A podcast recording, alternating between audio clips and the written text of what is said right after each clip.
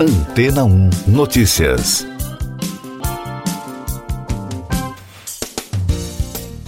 Bom dia. De acordo com informações da Reuters, cientistas apresentaram nesta semana uma nova contagem do genoma humano. Os dados aprimoram a contabilização antecessora ao incluir uma diversidade de pessoas para refletir melhor a população global, uma ação vista como um impulso aos esforços para identificar as bases genéticas de doenças e novas formas de tratá-las. Essa realização do chamado pangenoma é anunciada duas décadas depois do primeiro sequenciamento do genoma genoma humano, uma realização que revolucionou a pesquisa biomédica ao fornecer aos cientistas um mapa de referência para analisar o DNA em busca de pistas sobre mutações relacionadas a doenças. A reportagem afirma que a nova contagem do genoma pode ajudar a esclarecer questões relacionadas à variação genética para a saúde e a doença, melhorar os testes genéticos e guiar a descoberta de medicamentos. A atualização também pode ser considerada importante para a compreensão compreensão de distúrbios do desenvolvimento neurológico, como esquizofrenia, autismo, macrocefalia e microcefalia, assim como no metabolismo de medicamentos. O trabalho foi liderado pelo Consórcio Internacional de Referência do Pangenoma Humano, de cientistas financiados pelo Instituto Nacional de Pesquisa do Genoma Humano do governo dos Estados Unidos. A conclusão da pesquisa é considerada pela classe científica uma reinicialização do sequenciamento anterior e resolve houve uma falha ao representar as variações genéticas presentes entre as 8 bilhões de pessoas do mundo. Mais destaques das agências internacionais no podcast Antena 1 Notícias. Sérvios entregaram mais de 3 mil armas nos primeiros dias de uma campanha de desarmamento lançada após dois ataques nos quais 17 pessoas foram mortas. A campanha foi apresentada na segunda-feira depois que um estudante de 13 anos matou oito alunos e um segurança com duas armas em uma escola. O atirador está sob custódia e passando por uma avaliação psicológica, mas não pode ser responsabilizado criminalmente devido à idade ele confessou ter atirado.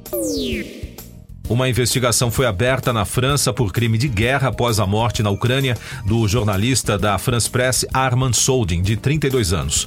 Ele foi morto quando repórteres da agência, juntos às tropas ucranianas, foram bombardeados com mísseis no leste do país. A investigação, que está a cargo do Escritório Central de Combate aos Crimes contra a Humanidade e os Crimes de Ódio, tem como objetivo definir as circunstâncias da morte do jornalista que estava junto ao grupo. Um total de 7 bilhões e 400 milhões de francos suíços em ativos e reservas do Banco Central Russo foram congelados na Suíça desde a invasão da Ucrânia, informou o Ministério da Economia suíço. As transações foram proibidas em março de 2022, um mês depois que Moscou lançou sua invasão na Ucrânia. O deputado federal dos Estados Unidos, Jorge Santos, filho de brasileiros, foi preso por acusação de fraude, lavagem de dinheiro e roubo de recursos públicos. A ação atingiu o republicano recém-eleito, que resistiu a pedidos de renúncia por mentir sobre seu currículo. O indiciamento inclui 13 alegações que acusam Santos, de 34 anos, de vários crimes, como fazer declarações falsas à Câmara dos Deputados sobre seus bens, receitas e dívidas. A ex-jornalista e ex-colunista da revista Elle, E. Jean Carroll, disse que se sentiu fantástica depois que um júri considerou o ex-presidente dos Estados Unidos Donald Trump culpado de abusar sexualmente dela e difamá-la e concedeu 5 milhões de dólares em danos em seu processo civil. O veredito desta semana do Tribunal Federal de Manhattan representou um novo revés judicial para Trump, enquanto ele busca se candidatar à presidência do país em 2024. Eu sou João Carlos Santana e você está ouvindo o podcast Antena 1 Notícias, agora com informações das rádios pelo mundo, começando com o destaque da Fox News dos Estados Unidos. Robert De Niro tornou-se pai novamente aos 79 anos. O astro do cinema americano fez o anúncio durante uma entrevista ao ET Canada, sem revelar o sexo da criança nem a identidade da mãe. A assessoria de De Niro confirmou a notícia à agência France Press. O ator tem dois filhos, Drena, de 51 anos, e Rafael, de 46, com a primeira mulher, a atriz Diane Abbott. E mais dois, Elliot, de 24 anos, e Ellen Grace, de 11, com a socialite Grace Hightower, de quem se separou em 2018. Outro destaque da Fox, Jennifer Garner revelou que se não fosse uma atriz de sucesso, seria ministra.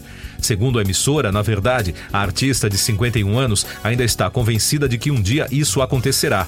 Em entrevista à revista Allure, ela disse que realmente gostaria de ser ministra. Garner ganhou fama em 2001, depois de aparecer na primeira temporada da série Alias Grace, de 2017. Outro destaque da Fox, a atriz Jennifer Garner revelou que se não fosse uma atriz de sucesso, seria ministra. Segundo a emissora, na verdade, a atriz de 51 anos ainda está convencida de que um dia isso acontecerá. Em entrevista à revista Allure, ela disse que realmente gostaria de ser ministra. Garner ganhou fama em 2001 depois de aparecer na primeira temporada da série Alias Grace de 2017. Destaque da CBC Radio de Toronto. A celebridade canadense, a blogueira Heather Armstrong, que expôs suas lutas como mãe e suas batalhas contra a depressão e o alcoolismo em seu site dus.com e nas mídias sociais, morreu aos 47 anos. Ela faleceu por suicídio, disse seu namorado Pete Ashdown, Associated Press, dizendo que a encontrou na noite de terça-feira em sua casa em Salt Lake City. Ela foi uma das primeiras e mais populares no formato mãe blogueira no país. Ele disse que ela estava sóbria há mais de 18 meses, mas recentemente teve uma recaída, mas não forneceu mais detalhes.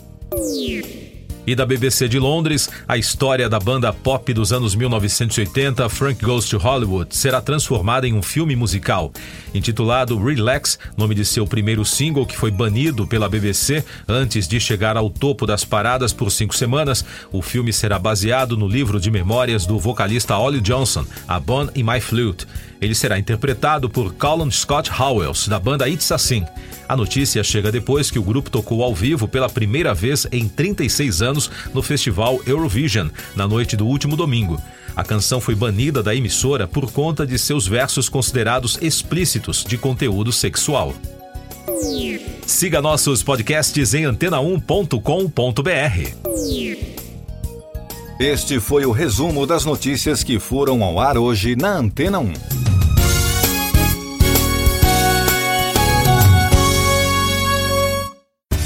Depois de tanto conteúdo legal, que tal se hidratar com água rocha branca? O consumo regular de água durante o dia traz benefícios para a saúde, como, por exemplo, manter a pele bonita e hidratada. Rocha Branca, da fonte direto para a sua.